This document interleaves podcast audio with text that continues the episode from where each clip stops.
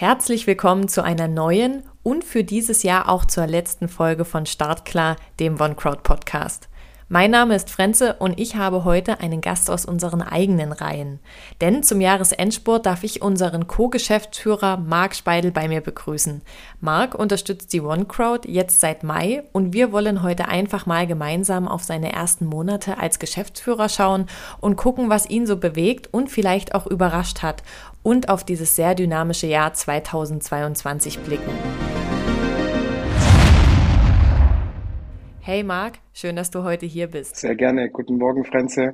Ich denke, einige unserer Hörerinnen und Hörer haben dich im Umfeld der OneCrowd schon mal wahrgenommen. Für alle, die dich jetzt noch nicht kennen, stell dich doch einfach bitte kurz nochmal selbst vor. Ja, ich, mein Name ist Marc. Ähm, ich bin jetzt seit 1. Mai Co-Geschäftsführer bei der OneCrowd und ähm, freue mich riesig, dass ich heute überhaupt da sein darf. Vielen Dank für die Einladung und ähm, bin ganz gespannt, ähm, was, wir, was wir alles besprechen können. Bin schon ein ganz großer Fan des Podcasts. Insofern freue ich mich, dass wir heute auch mal äh, zusammen ein bisschen was besprechen können. Ja, und wie wir gerade festgestellt haben, ist es auch deine Premiere im Bereich Podcast. Ja, das stimmt, ja. Das erste Mal, dass ich überhaupt in dem Podcast bin, ja, da ist man natürlich gleich ein bisschen aufgeregt, aber ich schaue mal, wie wir das heute hinbekommen, ja. Ich freue mich auf jeden Fall sehr auf unser Gespräch und würde gerne nochmal mit ein paar Fakten rund um deine Person und deine Erfahrungen einsteigen. Du bist jetzt mittlerweile seit zehn Jahren im Bereich Corporate Finance tätig und seit Mai, wie du gerade schon gesagt hast, verstärkst du jetzt auch die Geschäftsführung der OneCrowd. Wie bist du zur OneCrowd gekommen und wie waren jetzt deine ersten Monate als Geschäftsführer? Ach, die OneCrowd kennen wir natürlich als Partner schon sehr, sehr lange. Ähm, sowohl Seedmatch als auch Econiers. Ähm, da haben wir ja schon, schon sehr, sehr viel zusammen auch gemacht, bevor ich am 1. Mai dazu gestoßen bin. Ähm, das, äh, stimmt, was du sagst. Wir, wir sind jetzt schon seit über zehn Jahren im Corporate Finance Markt aktiv, konzentrieren uns da auf kleine Unternehmen, Startups, aber auch größere mittelständische Unternehmen in Deutschland und ja, wollen dem Unternehmen die Chance geben, auch an Finanzierung zu kommen, sei es über die klassische Crowdfinanzierung oder auch über andere, ähm, sagen wir mal, Kapitalmarktprodukte wie zum Beispiel die Anleihe und die Aktie. Und ich glaube, das war auch einer der Hauptgründe, äh, warum ich seit 1. Mai das Team verstärken darf, weil wir ja auch äh, ganz gezielt versuchen, unser Produktangebot für die Investorinnen und Investoren noch breiter und noch attraktiver aufzustellen.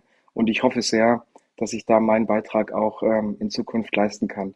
Ja, die ersten äh, sechs, sieben Monate waren super spannend. Ähm, ich muss ganz ehrlich sagen, ähm, was alles hinter so einem Crowdfunding steckt, hat man dann als, äh, ich sag mal, externer äh, auch nicht immer komplett äh, umgriffen. Insofern war es für mich äh, super interessant, da wirklich mal genauer reinzuschauen. Ähm, die Videos, äh, die Vorbereitung des Businessplans, äh, die Abstimmungen mit den, mit den Kunden, aber natürlich auf der anderen Seite auch die vielen Gespräche mit Investoren, äh, das war für mich schon sehr, sehr spannend. Und ich bin ja dann sozusagen gleich ins kalte Wasser geworfen worden. Wir hatten ja dann unser super, super erfolgreiches Eigenfunding.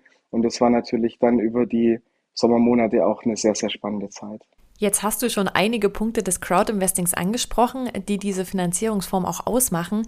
Was fasziniert dich denn am Crowdinvesting beziehungsweise auch am Gesamtbereich Finanzierungslösungen via Crowdinvesting? Bei der Frage muss ich ja mit einem Augenzwinkern sagen, da bin ich ja eigentlich schon alter Knochen.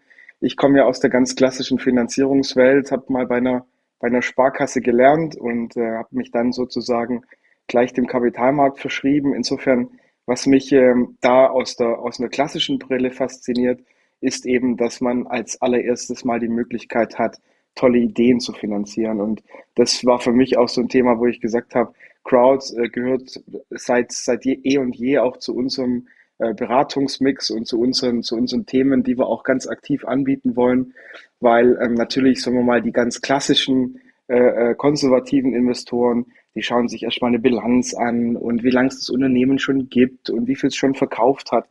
Aber, ähm, und ich glaube, ähm, das ist auch für uns äh, in Deutschland, auch in Sachsen, ein ganz, ganz zentraler Punkt, dass wir einfach sagen, wir müssen ähm, gute Ideen, ähm, gute Startups, äh, Leute, die ähm, auch, auch was Gutes für die Welt und auch für uns tun wollen, äh, besser finanzieren, als wir das heute über die klassischen Hausbanken tun. Und das fasziniert mich unglaublich. Jetzt hast du auch schon kurz den sächsischen Markt angesprochen. Mhm. Hattest du vorher schon Berührungspunkte mit dem sächsischen Markt? Und wie ist jetzt dein Eindruck vom Startup-Umfeld hier, nachdem du die ersten tieferen Einblicke gewinnen konntest? Naja, ich kann es ja leider nicht verbergen, dass ich Schwabe bin, aber äh, ich sage mal, die äh, Verbindung äh, zu, den, äh, zu, dem, zu dem sächsischen Markt, auch zu dem bayerischen Markt, ich glaube, da sind wir, da sind wir uns alle nicht unähnlich. Ähm, wir haben zwei ganz große Kunden auch in Sachsen, einen in Leipzig und einen in Dresden, den wir schon sehr lange betreuen. Und ich glaube, diese Unternehmerkultur und auch, sagen wir mal, diese, diese, dieser Gedanke, ähm, Innovation groß zu schreiben, ähm, die nehme ich in Sachsen schon sehr, sehr stark wahr. Also insofern, natürlich gilt es für viele Standorte. Sicherlich ist München da auch ein Vorreiter. Ich habe ja meinen, meinen Unternehmenssitz in Berlin. Ich glaube, da sind wir Berliner auch nicht schlecht, auch wenn wir, wenn wir sonst immer mal wieder Ärger kriegen für manche Dinge. Aber ähm, ich glaube, da, da, da merkt man in Sachsen schon sehr stark, dass ähm, Innovation und auch Ideen für Neues sehr, sehr groß geschrieben werden. Du hast jetzt gerade schon Berlin und dein anderes Unternehmen erwähnt, denn neben deiner Tätigkeit bei mhm. der OneCrowd bist du auch Geschäftsführer von Louisfield am Standort Berlin. Ja. Geh doch bitte nochmal genauer darauf ein, was ihr mit Louisfield macht und wie sich die Standorte Berlin, Dresden vielleicht auch voneinander unterscheiden. Also wir als Louisfield ähm, äh, kümmern uns um, ich sage mal, Finanzierungsberatung. Das kann von klein, wobei wir da sagen würden, eben vielleicht mal ähm, eine kleine, kleine Unterstützung von der Hausbank oder vielleicht auch für ein Startup eine spannende Crowdfinanzierung bis groß, ähm, eben unsere, unsere Kapitalmarktfinanzierungen. Da sprechen wir zum Teil über 35, 40 Millionen, ähm, relativ vieles sein, wobei wir uns eben nicht klassisch als äh, Berater für, sagen wir mal, das Operative verstehen. Das kennt man ja auch manchmal aus der Zeitung oder aus den Medien, dass man da irgendwie Personalberatung macht oder neue Produkte entwickelt oder das Management unterstützt, sondern wir uns wirklich ganz klassisch ähm, auf Finanzierungsberatung konzentrieren und da die Unternehmen eben auch versuchen, äh, so gut wir können und auch so lange wir können zu begleiten. Ich mal ein Beispiel, über das wir auch äh, offen sprechen dürfen, ist ja die Vegans. Ähm, die, die, die sollten auch die Hörerinnen und Hörer äh, vielleicht schon mal gehört haben. Die waren ja auch äh, bei uns, haben da ein ganz tolles äh, Crowdfunding gemacht und äh, wir hatten die, die große Ehre, was aber auch dann ein ganz schönes, äh, äh, ganz schöne Arbeit war, äh, die Vegans dann äh, letztes Jahr zum IPO zu begleiten, äh, was aber natürlich auch ein super, super spannendes Projekt war. Und die sitzen ja in Berlin gleich um die Ecke. Ähm, das war dann natürlich auch so ein bisschen, bisschen Heimspiel, ja. Ich glaube, die Berliner sind einfach so ein bisschen näher an der Politik, will ich mal sagen. Das ist gut und schlecht, ja. Ich glaube, es ist immer dann gut, wenn man ähm, auch ein bisschen Einfluss nehmen will und auch ein bisschen versuchen will, die Dinge in Deutschland ein bisschen smarter oder vielleicht auch ein bisschen unkomplizierter zu machen. Aber es ist natürlich, so ehrlich muss man schon auch sein, ähm, es bremst ein bisschen die Innovationskraft und die, die freien Gedanken, auch mal über den Tellerrand hinauszuschauen, weil man natürlich ähm, schon in Berlin ein bisschen stärker, ich sag mal, in so einem Art Korsett steckt, als man das jetzt vielleicht in, in Sachsen oder auch ähm, in, in, in Baden-Württemberg ist. Ja. Politik war jetzt auch schon ein gutes Stichwort, ähm, denn die Bundesregierung hat im Juli erstmals eine Startup-Strategie verabschiedet. Wie hast du diese wahrgenommen und war das dann auch ein größeres Thema in dem Umfeld in Berlin? Also ich finde super, dass die Politik hier ein Zeichen setzt. Ja, ich glaube, das ist schon mal der Überbegriff, dass wir hier überhaupt mal äh, ein Thema haben, äh, wo die Politik auch sagt, wir, wir, wir sehen euch, wir nehmen euch wahr und wir wollen, und ich glaube, das ist das Aller, Allerwichtigste, die Rahmenbedingungen für euch auch verbessern. Und dass es dafür höchste Zeit wird, das sage ich jetzt nicht nur als Geschäftsführer der OneCrowd, sondern das sage ich auch als Privatperson, weil wir müssen äh, für, unseren, für unseren Forschungsstandort, für unsere Innovationen und Ideen, die wir in Deutschland haben, auch wirklich, ich sag mal, den richtigen Rahmen schaffen. Das Gefühl hatte ich in den letzten Jahren nicht. Ja, man hat vielleicht sich auch äh, sagen wir mal zumindest vor der, vor der Corona-Pandemie, ähm, auch so ein bisschen ausgeruht. Äh, viele Mittelständler haben eigentlich ein ganz gutes Geschäft gehabt in Deutschland und man merkt jetzt, ähm, dass eben die eine oder andere Idee oder die eine oder andere Innovation die letzten Jahre auch so ein bisschen vergessen wurde. Und deswegen, ähm, wir sehen ja gerade ganz, ganz viele Unternehmen, auch bei uns in Dresden, ähm, die tolle Ideen haben, die auch unser Land und, und die Menschen dort äh, vorantreiben wollen, wenn es um Alternativen zu Strom und Gas geht, wenn es um äh, Innovationen zur Einsparung von Energie geht. aber auch natürlich zur Ernährung und zu, zu anderen Themen. Und ich glaube, es ist wichtig, dass die Politik da ein Signal setzt. Nichtsdestotrotz ähm, ist es jetzt ein erster Schritt. Es ist eine Start-up-Strategie. Und ich denke, wir müssen abwarten. Und äh, jetzt komme ich wieder so ein bisschen zum, zum Berliner Standort. Wir müssen auch unser Nötiges tun, dass die Politik ähm, jetzt sozusagen die Umsetzung nicht vergisst, sondern äh, wir alle sind auch gefragt, da unseren Teil zu leisten, um hier erfolgreich nach vorne zu gehen. Ja, ich wollte gerade sagen, eine Strategie zu haben, ist jetzt erstmal schön. Jetzt gilt es halt zu prüfen, was es braucht, damit das auch in die Praxis umgesetzt werden kann. Wo siehst du da vielleicht den größten Nachholbedarf, wo man sagt, das muss jetzt einfach zeitnah angegangen werden? Also ich sehe ehrlicherweise zwei Dinge. Zum einen glaube ich, brauchen wir, ich sage mal, das richtige Umfeld für Startups. Ja, Startups haben immer noch so ein bisschen das Problem, ähm, die gründen sich irgendwo, dann, dann müssen die erstmal schauen, wo gibt es ein Büro für uns, ähm, wie sieht eine Infrastruktur aus, wie kommen wir an Leute, wie können wir auf uns aufmerksam machen. Ich glaube, da kann man noch wirklich ähm, vieles tun, um den Startups, ich sag mal, auch den Einstieg so, äh, so ein bisschen zu, zu erleichtern. Wir haben ähm, interessante Kooperationen ähm, von der Crowd, aber auch von, von Louisfield zu Adressen, äh, die vielleicht mal ähm, eine Interimsmanagementstelle, äh, sagen wir mal, ausschreiben und sagen, wir unterstützen euch da bei den Zahlen oder beim Personal, bei den Arbeitsverträgen. Es sind ja manchmal so ganz banale Dinge, die am Anfang fehlen und wo man sich einfach drum kümmern muss, dass so ein Unternehmen auch, ich sag mal, ins Arbeiten kommt. Die andere Seite, die mir natürlich ähm, viel, viel stärker noch am Herzen liegt, weil ich sozusagen, weil wir alle sozusagen jeden Tag da auch äh, dabei sind, ist natürlich das ganze Thema rund um die Finanzierung. Ja, ich denke, wie du schon gesagt hast, eine Strategie zu haben, ist schon mal besser als keine zu haben. Aber ähm, da gibt es wirklich noch ganz, ganz viel zu tun. Also ähm, wir sehen das heute in Gesprächen mit, mit Hausbanken, mit regionalen Banken, die sich um das Thema Start-up-Finanzierung eigentlich gar nicht kümmern. So ehrlich muss man sein. Äh, gut, dass es ähm, unsere ganzen Mitbewerber und vor allem natürlich auch uns gibt, ja, die hier einen ersten Schritt machen und sagen, wir wollen auch die äh, Unternehmen im, ähm, im Startup und im Venture-Bereich unterstützen mit Kapital.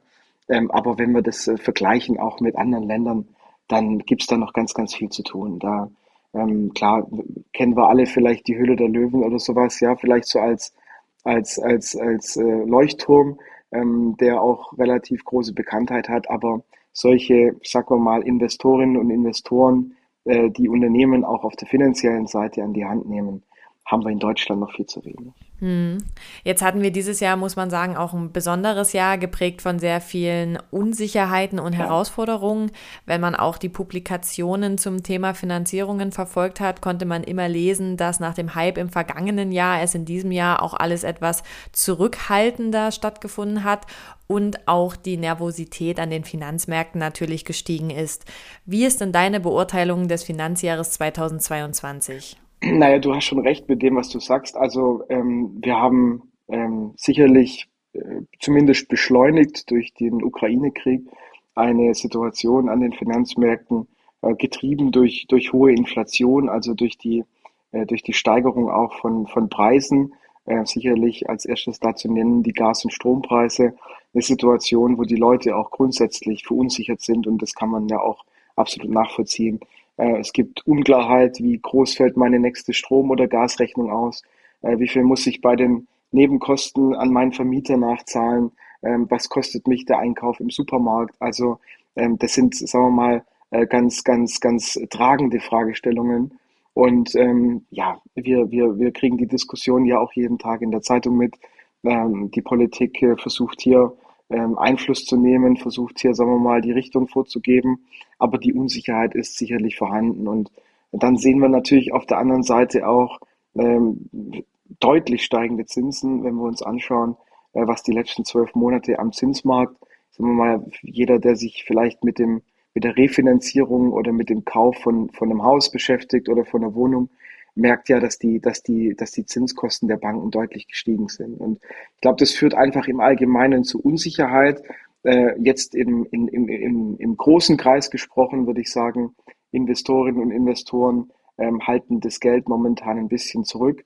Ähm, die schauen eher, dass sie, dass sie ein bisschen was auf dem Konto haben, sage ich mal so salopp, und äh, wollen in dem Bereich äh, jetzt äh, momentan auch nicht, ähm, sagen wir mal, in alle möglichen Investitionen reingehen, weil sie eher ein bisschen abwartend sind, äh, wohin die Reise noch geht. Ja, und in so einer äh, Zeit von Unsicherheit, glaube ich, ähm, ja, muss man jetzt einfach schauen, äh, wie die nächsten Monate, ich sage mal die nächsten zwölf Monate sich da jetzt auch verhalten, was wir wahrnehmen. Und das ähm, beruhigt uns ein kleines bisschen, dass die Zinsen, zumindest ähm, diejenigen, die für uns so ein bisschen entscheidend sind, die Kapitalmarktzinsen, äh, Fünfjahreszinsen, die das so ein bisschen im, im, im Laufzeitspektrum der Anleihen sind, wieder runtergehen. Die, die, der Druck geht sozusagen wieder ein bisschen runter.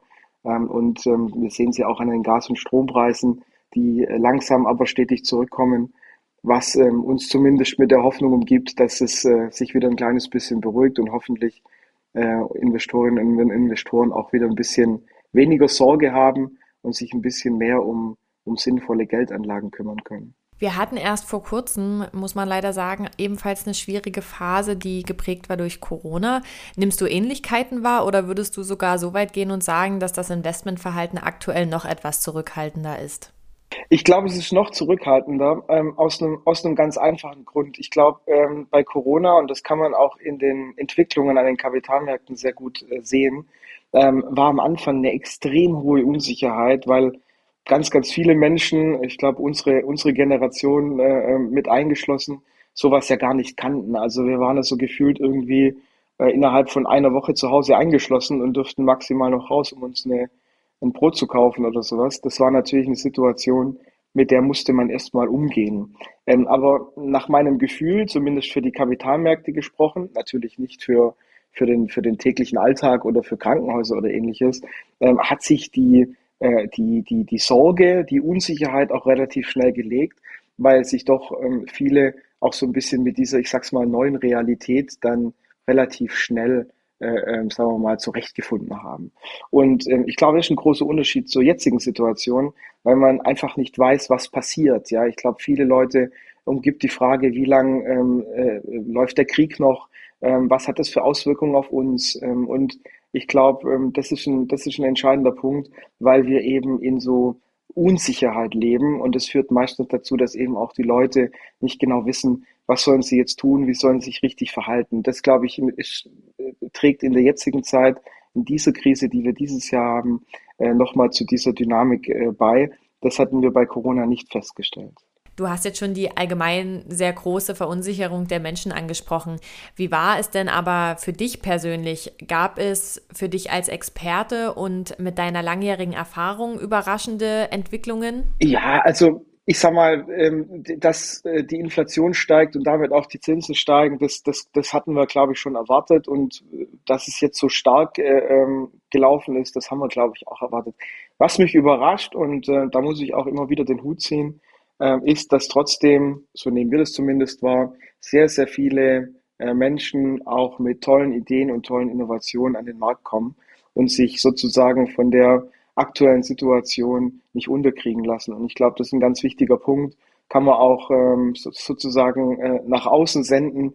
Ähm, jetzt ist nicht der Zeitpunkt, sozusagen den, den Kopf in den Sand zu stecken oder zu sagen, äh, jetzt ja noch weniger Geld da, jetzt sind ist noch höhere Unsicherheiten ähm, da stecke ich meine Idee mal, mal wieder in die Schublade, sondern ich glaube, gerade jetzt ist der richtige Zeitpunkt, rauszugehen und zu sagen, wenn wir was ähm, dazu beitragen können, dass die Situation ein kleines bisschen besser wird, und zwar in allen Bereichen, egal ob das humanitäre Themen sind, Ernährungsthemen sind, äh, Energiethemen sind, ähm, dann äh, sollte man jetzt unbedingt die Schublade aufmachen und sozusagen auch, auch laut werden. Und ähm, ich glaube, das ist ganz, ganz wichtig, dass wir uns jetzt durch diese erneute Krise, weil letztes Jahr haben wir ja, glaube ich, alle so ein bisschen gehofft, dass, ich sage mal in Anführungsstrichen, wieder ein bisschen Normalität äh, bei uns einkehrt, dass wir uns jetzt durch die neue Krise nicht unterkriegen lassen. Das hat mich aber auch überrascht, weil ich das Gefühl habe, dass es da ganz, ganz viele gibt, die ähm, eher so ein bisschen mit der Reaktion jetzt erst recht unterwegs sind und das finde ich wirklich super. Ja, das ist auch einfach ein sehr wichtiger Impuls, wie du gerade schon gesagt hast.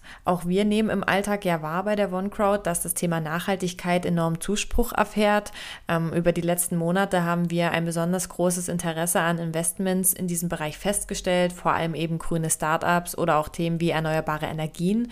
Würdest du sagen, diese Entwicklung wird sich fortsetzen und das Unternehmen, die jetzt an den Markt gehen, die Themen rund um Nachhaltigkeit standardmäßig sehr präsent behandeln müssen? Ja, ich glaube schon. Ich glaube äh, sogar noch vielleicht einen Schritt weiter. Äh, du sagst es ja schon völlig richtig. Ich glaube, es geht gar nicht mehr ohne, weil äh, wir sind ein Land, äh, das sich dazu entschieden hat, wenn wir jetzt Deutschland anschauen, äh, ich sage mal, seine, seine äh, Atomkraftwerke abzuschalten. Wir sind ein Land, ähm, zumindest ohne signifikante eigene Energieressourcen. Das heißt, ähm, wir müssen zwingend auf, auf Nachhaltigkeit und erneuerbare Energien umsteigen. Und ich glaube, dass wir das auch, auch machen. Und ich glaube, dass es da auch wirklich viele Ideen gibt. Und deswegen wundert es mich auch nicht, dass äh, diese Produkte, die wir, die wir da haben, auch gerade im, im Bereich Econiers äh, so stark nachgefragt werden. Das ist sicherlich ein Zukunftsmarkt. Und wenn wir sehen, äh, ich habe es vorher schon gesagt, äh, wo die Gas- und Strompreise zum Teil dieses Jahr waren, äh, dann ist es auch ganz, ganz wichtig, dass wir da was tun. Was mir aber auch wichtig ist, und ich denke, da sind wir auch als Crowd gefragt, ist, dass wir die anderen Bereiche nicht vergessen. Ja, ich sehe das ja auch bei unseren, ich sag mal, klassischen Kunden. Ähm, wir haben äh, ein Unternehmen, das baut Zahnräder für, für, Auto, für, für Autos. Ja, ähm, das ist jetzt erstmal vielleicht nichts zwingend, äh, was man in dem Bereich erneuerbare Energien oder, oder ESGs, also Nachhaltigkeitsthemen äh, sozusagen einsortieren würde. Aber die bauen diese Zahnräder logischerweise auch für E-Autos. Ja. Und deswegen, man muss immer so zwei oder dreimal hinschauen, ich sage mal, bei den Themen, die jetzt nicht ganz, ganz einfach als nachhaltiges Produkt zu erkennen sind. Äh, und wir dürfen die nicht vergessen. Ich habe so ein bisschen das Gefühl, äh, gerade dieses Jahr, dass äh, da das ein oder andere Thema vielleicht auch so ein bisschen äh, ähm, stiefmütterlich behandelt wurde, weil man einfach gesagt hat, nee, nee, die, die ESG, die Nachhaltigkeitsthemen stehen im Vordergrund. Und ähm, ich glaube, dass der Trend unaufhaltsam ist und er ist auch richtig und wichtig, aber äh, wir müssen aufpassen, dass wir ähm, aufgrund dieses, dieses fast schon überstrahlenden Themas andere gute Sachen nicht vernachlässigen. Würdest du dann aber auch sagen, dass es in der Verantwortung der Unternehmen liegt, klarer aufzuzeigen, in welchen Bereichen sie einen wichtigen Beitrag für eine nachhaltige Wirtschaft leisten? Du hast da gerade schon ein schönes Beispiel aus der Automobilbranche genannt, also Unternehmen, die Produkte anbieten, die jetzt nicht auf den ersten Blick mit nachhaltigem Handeln in Verbindung gebracht werden. Mhm. Oder siehst du da vorrangig auch die Investorinnen und Investoren in der Pflicht, genau hinzuschauen und sich nicht nur auf die, ich nenne es jetzt mal, mal offensichtlich nachhaltigen Unternehmungen zu konzentrieren? Sowohl als auch, wobei klar sein muss, äh, die Unternehmen, die, ich sage das mal ganz überspitzt, andere Leutes Geld wollen, äh, müssten solche Sachen natürlich auch proaktiv kommunizieren. Natürlich ähm, wäre ich dafür, dass Investorinnen und Investoren auch immer genauer hinschauen und sagen, ähm, das ist vielleicht jetzt ein Thema, das äh, nicht ganz, ganz äh, direkt zum Thema Nachhaltigkeit zuordnenbar ist, auch ein spannendes und wichtiges Thema für uns sein kann. Aber natürlich sind die Unternehmen gefragt, natürlich sind ähm, auch, ich sag mal, ESG-Rating-Agenturen gefragt, äh, mit denen sprechen wir gerade sehr intensiv, um einfach in dem Bereich auch zu sagen, okay, ähm, was kann denn noch nachhaltig, was kann denn noch gut sozial aus, äh, ausgewogen sein äh, für unseren Standort wo wir sozusagen eben auch nochmal ein Augenmerk setzen. Aber auch nochmal ganz klar, es ist auch völlig normal in so einer Situation, wie wir sie gerade haben, dass sich ähm, ganz, ganz viele auch jetzt erstmal um das Thema, ähm, sagen wir mal, Strom, Gas und erneuerbare Energien kümmern und andere Themen, die wir vor Corona auch diskutiert haben, jetzt vielleicht ein bisschen in den Hintergrund äh, rücken. Ja, und ich glaube, ähm, das wird sich auch, äh, sagen wir mal, mit ähm, etwas Beruhigung der aktuellen Situation widerlegen und ähm, die Unternehmen sind definitiv, äh, sagen wir mal, gefragt, hier äh, ihre Produkte, ihre Themen, ihre Innovationen auch noch stärker als bisher herauszustellen, um hier einfach auch ganz klar zu sagen, das ist der Unterschied zum Markt und das ist der Grund, äh, warum wir was Gutes tun und warum wir sozusagen eine Idee haben, die auch in die richtige Richtung geht. Du hast jetzt schon kommende Entwicklungen angedeutet und wir sind uns, glaube ich, auch einig, beziehungsweise muss man, glaube ich, nicht darüber diskutieren, dass uns Themen wie Deglobalisierung, fragmentierte Kapitalmärkte, internationale Abhängigkeiten und Rohstoffknappheit noch über viele Jahre hinweg begleiten werden. Mal etwas kurzfristiger gedacht, was denkst du, was uns im kommenden Jahr erwarten wird? Wird sich die Lage beruhigen oder ist das Umfeld zu dynamisch, sodass man gar keinen Ausblick wagen kann? Äh, wir, wir alte Kapitalmarktknochen haben darauf immer eine lustige Antwort. Wir sagen immer, wenn ich das wüsste, wäre ich heute nicht hier. Ja, aber ja, das, ich glaube, ich glaube, Spaß beiseite. Ich glaube, ähm, dass wir, dass wir das Peak, also die, den, den, den Höhepunkt dieser Verunsicherung und sicherlich auch der Situation des Einzelnen, wenn wir über Gas- und Strompreise äh, sprechen, ähm, äh, schon gesehen haben. Ich glaube, der liegt in der Vergangenheit. Das ist meine ganz persönliche Einschätzung und ich äh, hoffe wirklich sehr, dass ich äh, dieses Mal recht behalten sollte. Ich habe letztes Jahr auch gesagt, 2022 wird alles wieder gut, aber ähm, ich hoffe, dass ich zumindest für 2023 richtig liege. Ähm, ich glaube auch, dass ähm, damit einhergehend ähm, sich die äh, Verunsicherung über die Themen, die wir äh, vorher besprochen haben, auch bei, der, bei den einzelnen Leuten wieder so ein kleines bisschen, bisschen legt. Das hoffe ich auch sehr. Und ähm, ich glaube, dass wir in 2023, ich sag mal, ein Übergangsjahr zur Normalität sehen werden. Das wird sicherlich jetzt gerade auch in den kalten Monaten noch eine angespannte Zeit äh, sein. Aber ich hoffe wirklich sehr, dass, äh, wenn die Sonne dann ein bisschen stärker scheint, so im April oder Mai, wir auch merken, dass, ähm, dass es um die Leute und um die Sorgen auch ein kleines bisschen ruhiger wird. Ich denke, das haben wir uns alle zusammen auch verdient. Ähm, heißt aber, denke ich auch, wir müssen uns vorbereiten, ähm, wenn wir jetzt sozusagen das Thema vielleicht auch runterbrechen auf uns und auf die OneCrowd, ähm, zu sagen, wir wollen gute Produkte machen, wir wollen innovative Produkte machen, auch in der Zukunft.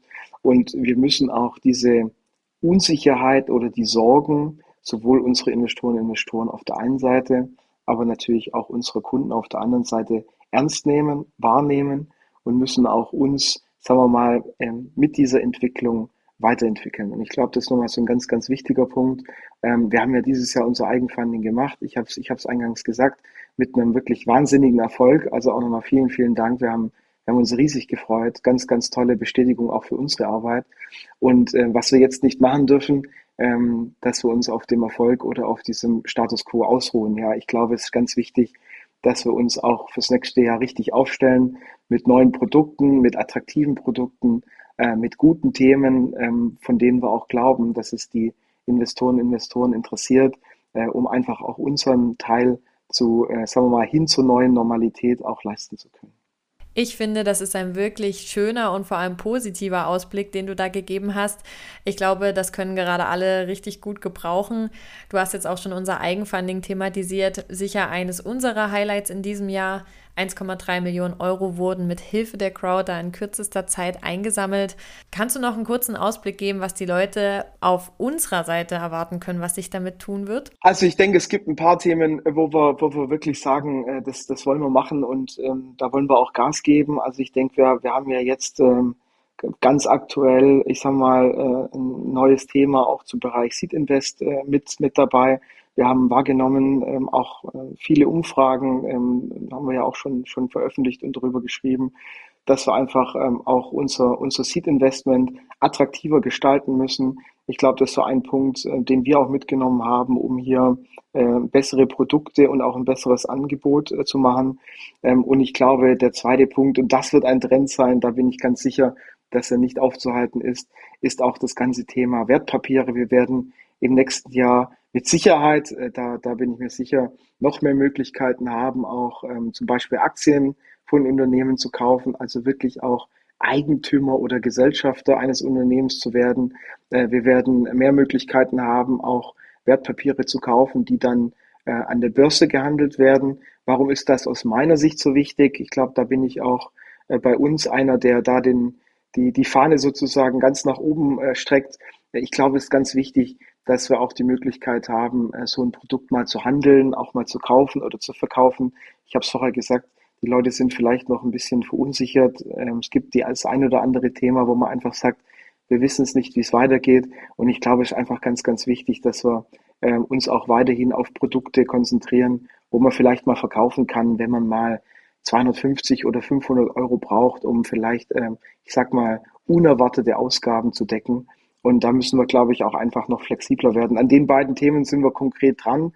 Es gibt natürlich auch noch ganz, ganz viele Themen, ich sag mal, im IT-Bereich, was die Nutzerfreundlichkeit angeht, ähm, was die Vorbereitung auf, äh, auf, auf neue Themen oder neue Transaktionen angeht, an denen wir arbeiten.